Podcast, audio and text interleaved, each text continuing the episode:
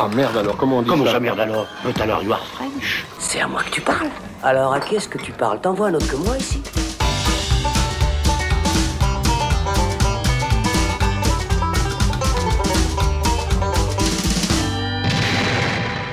Salut les cinéphiles, bonjour ou bonsoir à tous, c'est Alex. Bienvenue dans ce nouveau débat du Saloon consacré à Woman in the Window ou La femme à la fenêtre en français, qui est désormais disponible sur Netflix. Ce thriller adapté du roman d'A.J. Finn prend ici la tournure d'un hommage direct à Fenêtre sur cour d'Alfred Hitchcock, ou presque. Il met en tout cas en scène Amy Adams dans la peau d'une psychologue en dépression qui ziote depuis sa fenêtre ce qui se trame chez les voisins, parmi eux Gary Oldman, Julianne Moore ou Jennifer Jason Lee. Au-delà de son pitch et de son casting attrayant, pourquoi s'intéresse-t-on à ce film, me direz-vous hein Pourquoi? Eh bien, avant tout, puisqu'il est signé du réalisateur So British, Joe Wright, qu'on aime beaucoup ici pour Orgueil et Préjugés, Reviens-moi, Anna Karenine ou Les Heures Sombres. À noter d'ailleurs, je vous l'annonce ici, qu'à l'occasion de la sortie de Woman in the Window, eh bien, on va consacrer une émission carrière à Joe Wright et revenir sur toute sa filmographie. C'est pour bientôt et ce sera d'ailleurs avec les mêmes cinéphiles qui m'accompagnent aujourd'hui, à savoir Patrick Danton. Salut Patrick Salut. Est-ce que, Patrick, tu aimes regarder tes voisins? Euh, Est-ce que j'aime re- Non, j'ai pas vraiment de voisins en fait. Ah ouais. Non, c'est vrai. C'est vrai que là, on est en campagne, on est chez toi d'ailleurs. Voilà. On est en campagne et euh, tout. C'est voilà. vrai qu'on voit pas en tout cas les autres fenêtres. Voilà, et même si c'était le cas, je ne le dirais pas ici sur ces ondes. Est-ce que Florian Pouplin est plus voyeur? Oui, D'accord. c'est passionnant ce qui se passe chez moi. C'est vrai. Ça, ça ben, ça a l'air Ouais, en tout cas. Tu sais, ça m'étonne pas de toi. ça. Ah non, je sais, je, que veux-tu hein. Thibaut Ducret, Bonjour. est-ce que ça t'est arrivé de voir des choses folles depuis ta fenêtre? Mais bien sûr, j'habite à la campagne, donc forcément qu'on est constamment en train de s'observer tous les uns les autres. Et oui, il se passe des choses absolument des, incroyables. des vaches qui déroulent sur le, la Notamment. route, etc. Bon, bienvenue à tous les trois. Ça me fait plaisir de vous recevoir. Et si vous êtes prêts, les amis, le débat, le débat, non, le débat Le débat. sur euh, Woman in the Window, eh bien, c'est parti.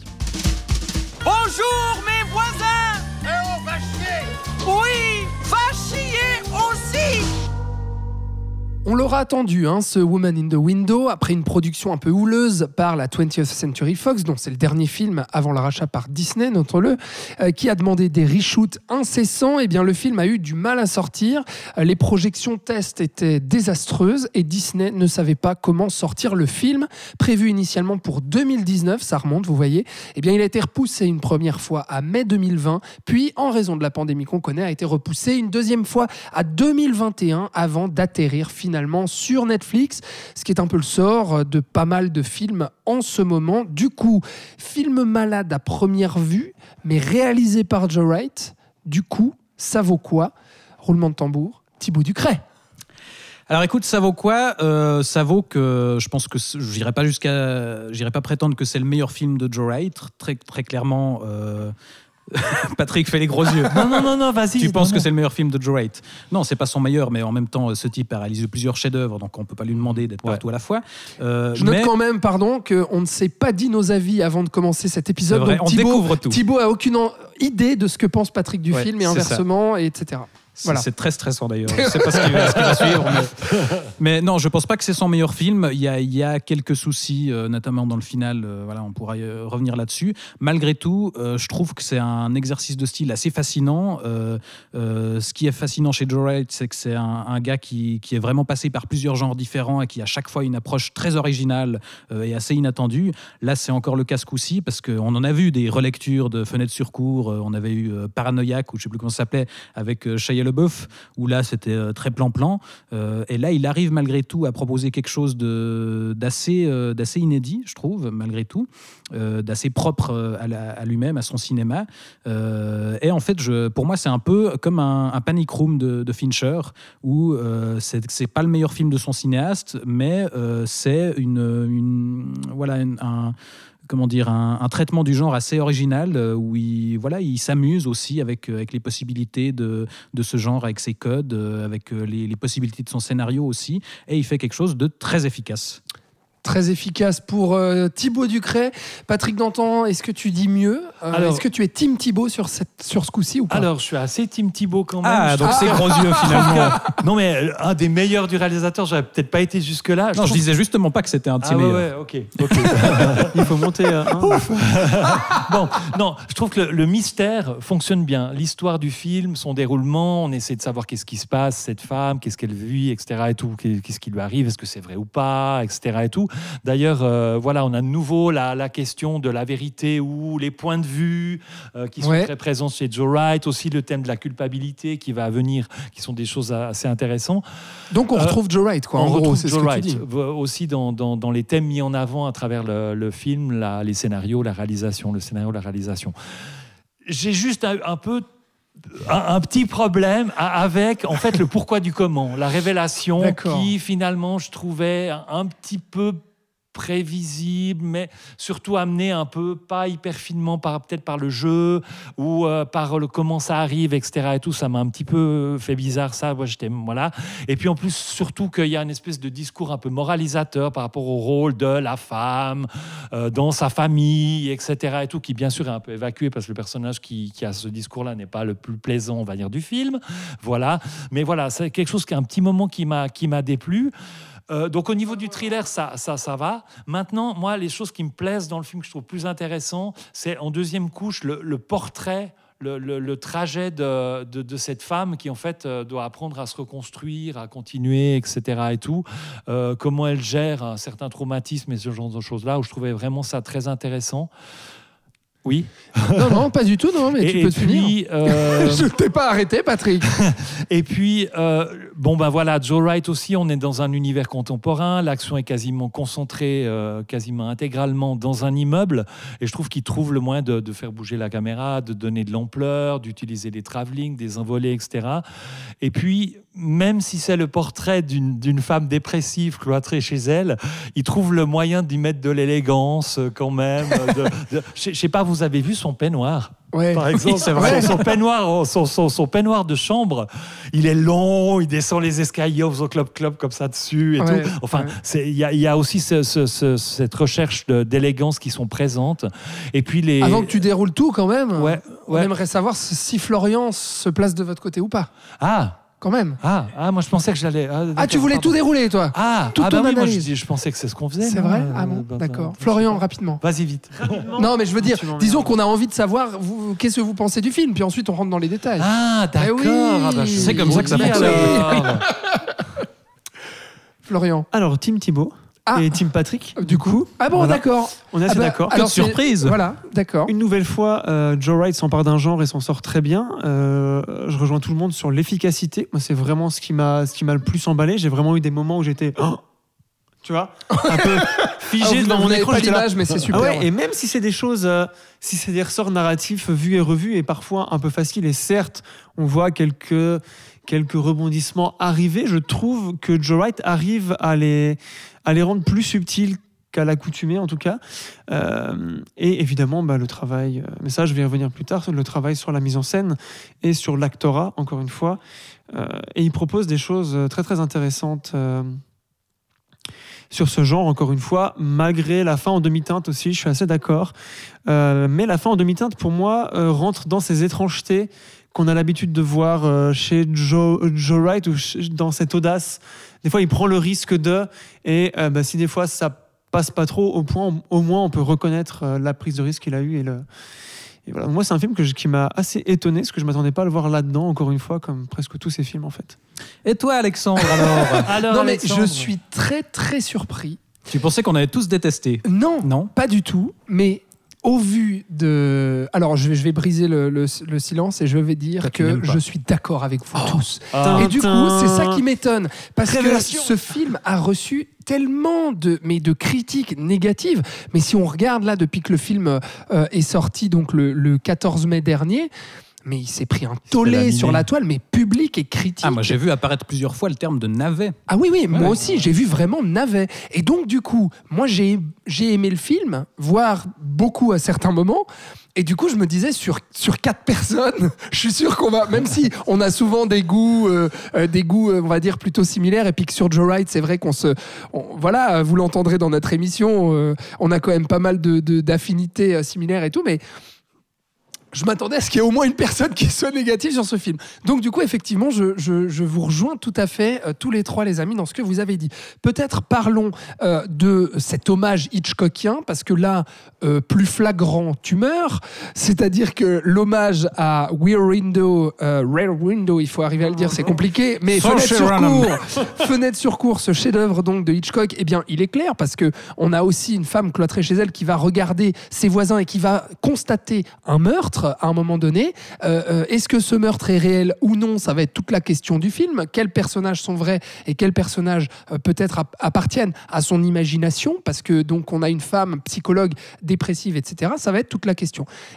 Mais donc on l'hommage est poussé jusque au dispositif de l'appareil photo qu'elle va utiliser pour espionner ses, voisins. Bah, Donc, Et, et puis le film s'ouvre avec des plans Ouais. de, de Exactement, j'allais dire, avec, ouais. qu'elle regarde à la télévision ouais, chez elle. c'est pas. Vertigo euh, Non, non, c'est Fenêtre sur C'est. Fenêtre sur Ouais, cour ouais, le c'est tout début Ah ouais, d'accord. Ouais, parce que- ce qui a une citation peut-être un petit peu grossière euh, en apparence, mais en fait, elle, elle a du sens au niveau narratif parce que justement, cette femme a toute une collection de, de DVD et, Ouais. de, et de vieux films euh, qu'elle regarde. Et, euh, et justement, comme tu le dis, euh, bah, le- c'est- il réutilisera ce, ce motif de l'appareil photo aussi en en faisant des choses intéressantes et euh, originales parce qu'il y aura aussi une vraie importance au niveau narratif avec euh, ce- cet appareil photo. Parce qu'au début, on peut avoir le doute, on peut se dire putain, il nous refait fenêtre sur Voilà. cour, merci quoi. Mais en fait, pas dire, il nous refait paranoïaque, quoi. Aussi, ouais, là, ce ouais. serait un peu moins intéressant, mais justement, il va aussi se réapproprier totalement euh, ce, ce genre et justement l'hommage Hitchcockien aussi euh, dans sa mise en scène, parce que c'est aussi intéressant de voir qu'au départ, justement, quand on voit ces scènes où elle espionne ses voisins, on reste toujours assez à distance, on, on voit en fait euh, son point de vue à elle, donc on, on voit à travers les fenêtres, mais de très loin, donc on, on devine un petit peu ce qui se passe, mais en même temps, le, le décor est un peu caché. Et tout d'un coup, quand on arrive à, à la fameuse scène du meurtre, là, il fait, il fait tout péter. Ah oui. Tout d'un coup, on, on a des zooms, on voit, on, voit, euh, on voit la personne qui se fait assassiner en gros plan, il y a des gerbes de sang, les effets sonores euh, deviennent hyper appuyés ou assez inattendus. Il y a un moment où elle sort un parapluie et on a le son d'une épée qui sort d'un fourreau. Enfin, là, il fait vraiment complètement exploser l'espace. Et, Et du qui- sang giclé sur la Ouais, caméra mais, aussi. Mais ce qui était aussi des choses que pouvait, que pouvait faire euh, Hitchcock, justement. Moi, je, ça m'a beaucoup fait penser aux scènes de meurtre dans Psychose, par exemple, où là, tout d'un coup, il y a des effets hyper outranciers, où il, il brise complètement le, le, ouais, le rythme et, la mise en scène un peu plus posée qu'il avait, avait mis en place. Et, et cette idée de justement filmer la, scène de meurtre de cette façon, de façon hyper outrancière, ça a aussi l'appareil du, du sens au niveau narratif, parce que dès euh, le départ, on questionne la réalité de ce qu'elle voit. Effectivement. Patrick, euh, au niveau justement de cet hommage à Hitchcock et peut-être du dispositif de, mise en scène de, de Joe Wright, il y a à nouveau cette exploration euh, de lieux euh, plutôt fermés et à la, à la manière en fait de, de Darkest Tower aussi, où il arrive à explorer ça avec aussi le, le clair-obscur et avec les différents cadres euh, qu'il utilise pour mettre euh, en scène son héroïne justement. Alors, je pense que effectivement, l'hommage à Hitchcock, il est bien là par rapport à, à l'idée de départ, c'est-à-dire qu'il y a quand même ce meurtre. Mais je pense que c'est un film qui, dans, dans, dans Fenêtre sur cour de Hitchcock, on regarde beaucoup à la fenêtre, beaucoup, beaucoup. Là, je trouve qu'on regarde beaucoup à l'intérieur de l'appartement ouais. et, et de la vie de cette femme. Il y a beaucoup de scènes qui se passent à l'intérieur de cet immeuble, en fait. Les relations, les personnages viennent chez elle, ce qui n'est pas le cas tellement à part euh, le personnage de Grace Kelly dans Fenêtre sur cour, mais Là, là, il y a beaucoup de personnages qui viennent. On va vraiment entrer chez elle, vu qu'il y a aussi cette chose nouvelle. euh, c'est que euh, dans Fenêtre sur cour, le personnage, il peut pas sortir parce qu'il a un problème à la jambe, il s'est cassé la jambe, et puis il peut pas, d'un point de vue mécanique, sortir. Là, elle, est agoraphobe. Donc, elle, elle ne peut pas sortir pour un point de vue psychologique. Donc, c'est autre chose aussi qui est amené et qui se distancie un petit peu. Je trouve que Mais- ça, on le ressent à fond dans la mise en à scène. fond, hein. à fond. Mais, et, et ça, du coup, bon, c'est peut-être présent dans le livre dont est adapté le. le- Oui, c'est aussi le cas, oui. le- le- Mhm. plus que, mais après, Joe Wright, il va vraiment utiliser surtout ce matériel-là. Euh, en fait, c'est vraiment le portrait d'une femme, euh, de ses inquiétudes, de, de ses traumatismes, de, de ce qu'elle vit au jour le jour. Et, et je trouve que les, les scènes intimes à l'intérieur, euh, l'action est vraiment placée à l'intérieur et il y a quelques éléments qui viennent comme ça frapper de manière assez violente, assez inquiétante. Ça, ça fonctionne très bien, le suspense. Toutes les scènes, euh, les scènes de violence arrivent de manière assez brusque et nous font sursauter. Ça, ça fonctionne très bien aussi. Le meurtre, mais aussi un peu avant, il y a des enfants qui viennent taper à la porte, passer Halloween et, et on, on est vraiment aux aguets, on sursaute très souvent aussi. Ouais. Et puis le suspense, suspense pardon, Hitchcockien aussi, parce que on commence à s'inquiéter petit à petit de tous les personnages, en fait, euh, de savoir Ouais, quelles sont les euh, intentions. on, on euh, enquête en même temps qu'elle, on essaie, on suspecte plein de monde et on sait pas trop parce qu'on sait pas où ça va. à- Exactement. pendant un bon moment. Ce suspense, toi, tu l'as ressenti, euh, Flo?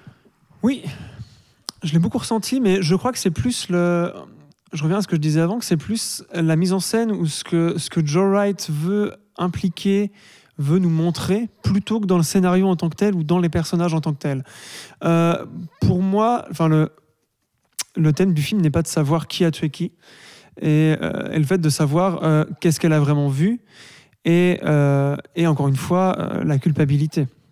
Euh, Et donc cette, euh, cette culpabilité qui va mettre en place euh, plein de points de vue. Encore une fois, Joe Wright travaille beaucoup en point de vue, même s'il n'y a qu'un personnage.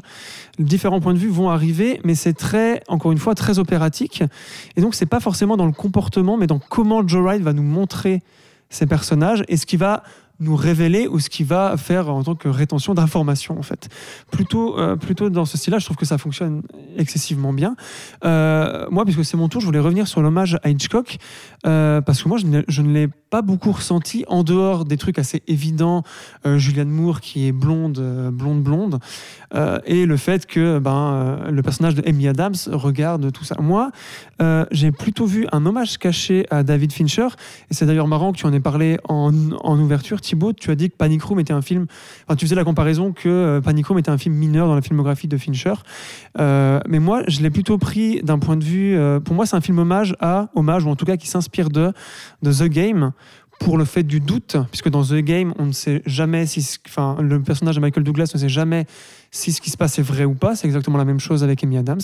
Et euh, ce que tu disais, Patrick, sur le fait qu'on voit plus l'intérieur de la maison et en fait moins l'extérieur, comme dans Fenêtre sur cour, ça rejoint complètement ce que Panic Room est.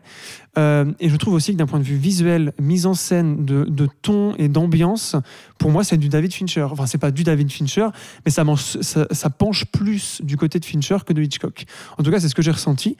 Et, euh, et ça se voit aussi dans La pluie, ça je l'ai déjà dit, mais dans sa mise en scène, euh, il utilise énormément la latéralité et les travelling, mais énormément. C'est très départ, lent et alors c'est pas du tout visible, c'est très peu visible parce qu'il fait pas des, euh, il, fait pas des trucs à la Jean-Pierre je, je, je, je- je- jamais où tu vas vite sur un truc. C'est très fin et c'est tout le temps comme ça, de gauche à droite tout le temps. Ça pivote un peu des fois et euh, La rambarde d'escalier aussi. voilà, ouais, tout ça. Et il utilise, je trouve, mais à merveille, euh, encore une fois, la, spatialis- la spatialisation et euh, cette maison comme un peu l'esprit même euh, de, de sa personnage princi- principal, en fait. Et là, il peut, il peut rejoindre un peu Psychose.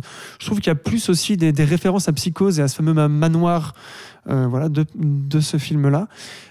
que à Fenêtre sur cour, en tout cas, j'ai plus eu l'impression que c'était un argument marketing qu'autre chose, même si ça y est clairement. Mais Bah, y a et y a la fin, ça fait aussi psychose, hein, je trouve. Ouais, bah, Mais enfin voilà. Parce qu'il y a- en fait ce côté aussi euh, très théâtral à nouveau, euh, au-delà du fait, euh, comment dire, bah, qu'on est, qu'on qu'on est dans une unité de lieu, à savoir la maison de, de cette femme, et puis qu'on qu'on n'en sort quasiment jamais.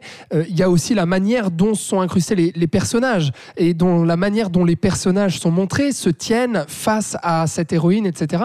Où moi j'ai ressenti une dimension totalement théâtrale. Le moment où il y a ce plan subjectif, où on vient dans la tête d'Amy Adams et où on regarde en fait les personnages qui sont vraiment qui parfaitement fixent. Uh-huh. alignés, qui la fixent et tout. Je me, je me croyais au, au théâtre là, tu vois, euh, qui brisait le quatrième mur et tout, enfin quelque Ouais, chose comme mais ça. justement, c'est ça qui est intéressant, c'est que effectivement, on peut penser à Fincher euh, au départ, mais moi je trouve que il s'en écarte progressivement parce que petit à petit, il va justement, euh, bah, comme je disais, exploser tout ça et lorgner un peu plus euh, limite vers vers du fantastique.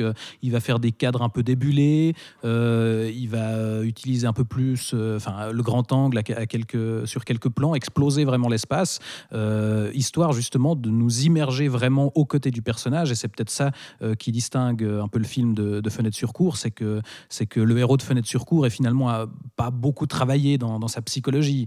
Euh, ce qui compte, c'est effectivement l'enquête, de démêler Ouais, le vrai, vrai. du faux, qu'est-ce qu'il a vu, qu'est-ce qui s'est passé. Là, on est vraiment plongé dans sa tête au fur et à mesure. Il nous immerge dans sa paranoïa et sa peur de l'extérieur. Et je, trouve à, à ce niveau-là hyper intéressant ce qu'il fait avec les, les, les appels téléphoniques, parce qu'il y a beaucoup d'appels euh, téléphoniques dans ce film, parce qu'évidemment que cette femme ne sort pas, et pas donc sortir, les ouais. contacts avec l'extérieur qu'elle a, c'est principalement des appels téléphoniques, sauf qu'on la voit quasiment jamais téléphoner en fait. Mm. On entend les conversations téléphoniques, mais sur Ouais, des autres juste. actions, sur, euh, sur ce qu'elle fait après ça, euh, quand elle range ou quand elle observe Et par ça, la ça fenêtre. dynamise à fond le truc. ça quoi. dynamise à fond et ça a aussi du sens narratif, euh, sans rien révéler, mais euh, c'est c'est aussi parfaitement justifié par le scénario.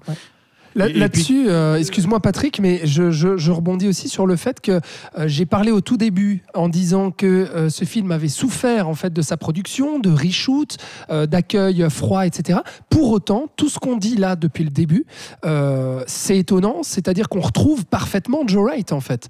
Donc malgré les reshoots, malgré les soucis de production où on imagine aussi les contrôles et tout, Totalement. on voit quand même totalement Joe Wright par ses éclats et puis Mais c'est ce que et tout disait ça. aussi Thibaut euh, par rapport. Il va utiliser sa capacité à créer de l'étrangeté, à, à- à créer un tableau différent, à composer un cadre de manière originale pour semer le doute, pour questionner le spectateur pendant qu'on regarde le film. C'est-à-dire qu'il utilise tout ce qui est un peu possible comme moyen pour dynamiser et surtout questionner à l'intérieur de, de- de cet immeuble, de, de ce bâtiment, de cet appartement, euh, et, et puis nous mettre en. on- n'est pas dans un lieu commun, quoi. On n'est pas dans un lieu habituel. Ouais. Euh, même si c'est un appartement à New York, etc. Et il va super bien explorer la, la- la maison sous différents angles, comme justement un Panic Room, enfin un David Fincher dans, dans Panic Room. Quoi. Et puis là, parlons-en aussi le- quand même, euh, la photographie et la lumière, encore une fois. Donc photographie Bruno Delbonnel, euh, à nouveau ici, qui travaille euh, avec, euh, avec Joe Wright, et à la manière des heures sombres, ce, ce jeu sur le clair-obscur, sur, sur les bleus, sur les roses, etc. C'est- Enfin, moi, j'ai été Les bluffé verts, par aussi, ça. Y a ouais. des verdâtres en peinture sur les Esthétiquement, murs. c'est un film pareil, c'est un- à nouveau un film à tomber, je trouve, Ouais. De, de Joe Wright. Tu es d'accord, euh, Florian? Oui, oui, j'allais faire une blague, Tu mais voulais- ça allait spoiler la fin. Ah non, alors, non, non. Donc euh, Non, voilà. non, non, Parce non, que effectivement, c'est bien que tu dises ça. C'est tu parles de spoil parce que effectivement, donc c'est un film quand même à twist euh, Ah, et à twist aussi nombreux. Et c'est vrai que euh, même si là on dit quand même beaucoup de choses positives sur le film et, et à raison parce que je pense euh, effectivement que, enfin, on pense tous que c'est un bon film. On vous encourage vraiment euh, à le voir effectivement. Même si- et, et c'est pas le plus grand des Joe Wright. Pourquoi? Bah, c'est peut-être au niveau du scénario que ça pêche un petit peu plus. Scénario, on va le citer, signé euh, Tracy Letts, qui donc était le scénariste de Bug et de Killer Joe de William Friedkin. Voilà, donc Et qui assez étrange. Et, et qui, fait cette incarne euh, le adaptation. psy dans le film. Ah oui, bien sûr. Le psy d'Amy Adams. Ouais. Ah oui, c'est juste. Euh, donc voilà, mais je pense que c'est plus au niveau du scénario que ça se trouve et j'ai les mêmes réserves que toi, Patrick, avec le twist final où finalement, je, euh, je trouve voilà. qu'il y a deux révélations en fait dans le film. Il y a deux révélations. Il y en a une qui pour moi m'a vraiment touché. Je dis pas plus, Ouais. mais voilà. Mais, mais l'autre révélation qui est plus au niveau de l'enquête, qui commente, Ouais. que pareil. je sais pas quoi, je sais pas pourquoi. C'est Bah, je- ça en va, fait, je ça crois va. que la révélation soit pourrait fonctionner. Moi, c'est un peu dans l'exécution que j'ai un problème où le, dernier acte il vire un petit peu dans le grotesque euh, et, et ça pourrait marcher, mais je Du trouve qu'il en ça fait fait très trop. quoi. Hitchcock, moi je trouve cette fin. Ça fait Ouais, très Hitchcock, mais c'est pas forcément ça la fait fin, très psychose. Ouais. j'ai vraiment, retrouvé ça en fait. Mais c'est vrai que l'outrance, ça nuit un petit peu à ça parce que jusqu'à maintenant, enfin, avant ce twist final, moi je trouve que c'est plutôt un film très bien écrit. Enfin, pour moi, tout, le, cheminement, le, mystère, etc., ça fonctionne hyper bien. Chaque révélation, chaque remise en question de ce qu'on croyait savoir, ça marche vraiment. Il y a juste ouais, ce twist final où tu te dis, ouais, bon, un peu dommage, ça s'écroule Bah, un peu. Parce que le film choisit finalement. En fait, tout le long, on ne choisit pas de nous révéler euh, si justement euh, Qui, quoi, euh, comment, bah, qui, et quoi, on comment. navigue d'une Et surtout, à si elle est folle ou pas. Parce que c'est ça la question. Est-ce que finalement, c'est sa dépression et ses médicaments qui font qu'elle s'imagine son monde Ou est-ce qu'elle a raison d'avoir vu ce qu'elle a vu? Et en fait, le film décide à la fin de révéler ça. Enfin, et je trouve dommage parce que euh, il y avait une telle tension en fait tout le long du film à jouer entre les deux et, et je trouvais ça tellement bien fait où vraiment je, je ne savais pas et j'étais perdu dans le film euh, et je me perdais euh, très très volontiers là-dedans. c'est finalement une explication assez simple et assez, voilà. assez vue et revue dans d'autres dans d'autres thrillers. Totalement. Et c'est vrai que ça casse toute la subtilité, comme tu le disais, de euh, est-ce qu'elle est, euh, folle ou pas, ouais. est-ce que machin. Ouais. Et dès que tu mets une, une vérité, enfin une réalité en tout cas dans le cadre du film dessus, ben ça efface. C'est pas que ça efface, mais ça ça gâche un peu toute cette construction qu'il y avait eu avant. Il faudrait que ça soit très haut aussi ou très surprenant. Ou alors encore qu'on plus, ou alors euh, qu'on reste dans ce- dans cet dans inconnu.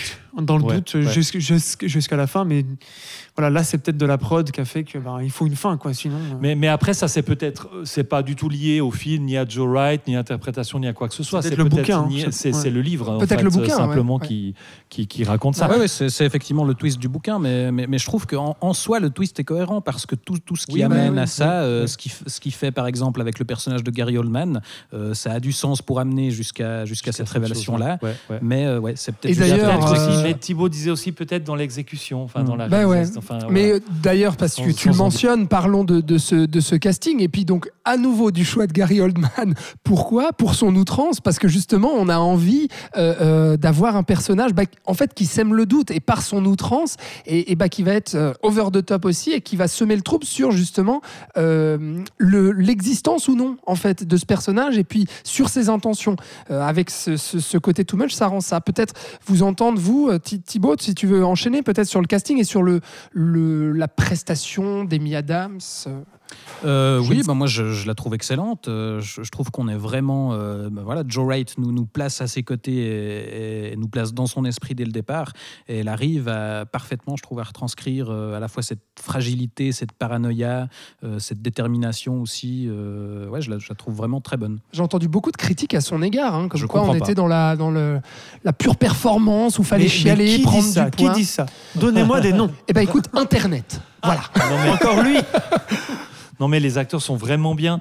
J'adore la scène entre Amy Adams et Julianne Moore. Ah, elle est Où elles super. se rencontrent euh, chez, dans l'appartement. Il y a une vraie complicité entre les deux. On a l'impression de voir les deux actrices en train de parler entre elles. C'est excellent. Comme ça, de discuter, comme ça, de se rencontrer, de parler. Cette scène est vraiment très très bien et amène vraiment ce côté, euh, ce côté de, ouais, la connivence entre elles, Ouais. qui, est, qui est vraiment incroyable. Ça, Mm. je trouve que c'est vraiment au niveau. Elles sont vraiment Et bien. les deux, petites touches d'humour aussi, c'est assez drôle parce que là encore, ça fait penser à Hitchcock. À savoir, on est dans le thriller, on est dans la tension, on est dans l'enquête, on est dans le drame psychologique aussi. Et par petites touches, notamment une photo d'un d'un d'un chat et ce genre de choses, on amène des toutes petites touches un tout petit peu humoristiques qui permettent en fait d'amener ce décalage bienvenu euh, euh, et d'amener finalement cette légèreté qui fait partie de, de la vie, même dans des films euh, les, plus, euh, les plus rudes soient-ils. Légèreté, il faut le dire vite. hein, quand Non, même. mais c'est très ouais. Non, mais disons que je- moi, je trouvais ça assez bienvenu, en fait. Ouais, ouais, L'humour, ça, ça. ça participait à l'hommage à Hitchcock, quoi. Je trouve qu'il y a quand même aussi un côté assez, assez franc euh, dans, dans le côté graphique et de la violence dans le film. Le, le- le premier meurtre, ça bien. Et puis euh, vers la fin aussi, les, les- voilà, il y, y a- des choses aussi assez violentes qui vont se passer. Ça y va, c'est bien gore, quoi. Ce côté graphique m'a assez surpris. Cette De- violence de la part franche de Wright, oui. dans, dans un pas forcément de la part de Joe Wright bah oui c'est quelque chose qu'on a peu vu dans, dans son cinéma c'est clair même dans Anna où j'ai pas le souvenir d'un film d'action comme ouais. ça où j'ai Mm. pas le souvenir d'avoir eu euh, d'avoir eu des, des choses graphiques comme ça violentes et, Et la musique violente aussi Et- de... et- Daniel coup, quand c'est assez surprenant aussi dans un dans un dans une grosse dans une production hollywoodienne comme ça et tout tout d'un coup on est vraiment dans le film de genre quoi je trouve que avec le la violence graphique et le son, on a vraiment des séquences qui sont des vraies séquences de films de genre. Quoi. Mais oui, Alexandre, Oui, la musique merci, de Daniel merci. effectivement. Ah oui, Mais Daniel mais c'est tout à fait vrai. À part ça, ce que dit, ce que dit Patrick sur euh, vraiment, il y a le cinéma de genre et le cinéma bis justement qui, qui vient s'intégrer par petites touches comme ça, euh, ce qu'il avait pu faire euh, avec Anna aussi, etc. Voilà. Donc la musique de Daniel La musique de Elfman. Daniel Elfman, puisque j'ai l'impression que tu veux qu'on en parle. Mais oui. Euh, mais là aussi, euh, enfin Daniel Elfman ces dernières années, c'est un petit peu euh, compliqué, on dira. Euh, mais je trouve quand même intéressant ce qu'il fait sur ce film-là. Je ne saurais pas sortir. J'ai retenu aucun thème en particulier, mais il me semble que là aussi, il casse progressivement les bases qu'il pose, parce qu'on démarre sur une musique de thriller assez classique avec des gros violons, etc. Et puis tu as des petites touches électro, il me semble, qui se, qui s'insèrent petit Mhm. à petit dans le film et qui là aussi vont, vont un petit peu participer à changer le cadre.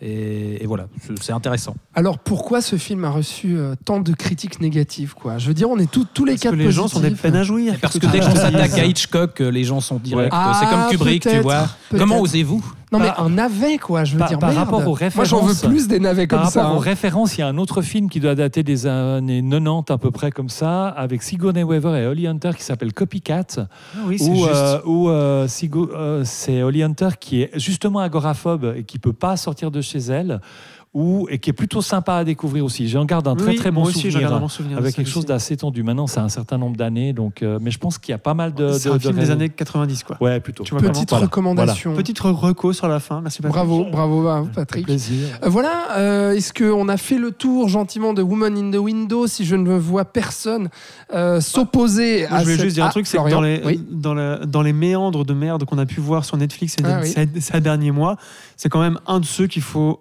aller voir, je trouve. hein. Ah oui, oui, Oui, oui, absolument. voilà, je voulais finir sur ça, sur le fait Oui. qu'il était sur Netflix et que bah, ça fait du bien de voir un, un bon truc, enfin un bon truc, euh, voilà, Oui. sur la dose et dose qui nous, qui nous délivre là depuis ces derniers mois. c'est dommage de le voir sur Netflix, c'est pas En plus, au évidemment. cinéma, mais, mais effectivement, euh, du coup, c'est un bon argument pour Netflix. Ouais. Tout à fait. Il y a, tout à il y a fait aussi raison. un truc par rapport à Joe Wright qui est intéressant dans le film, c'est le portrait de femme finalement, parce qu'il fait ça tout le temps et il le fait bien.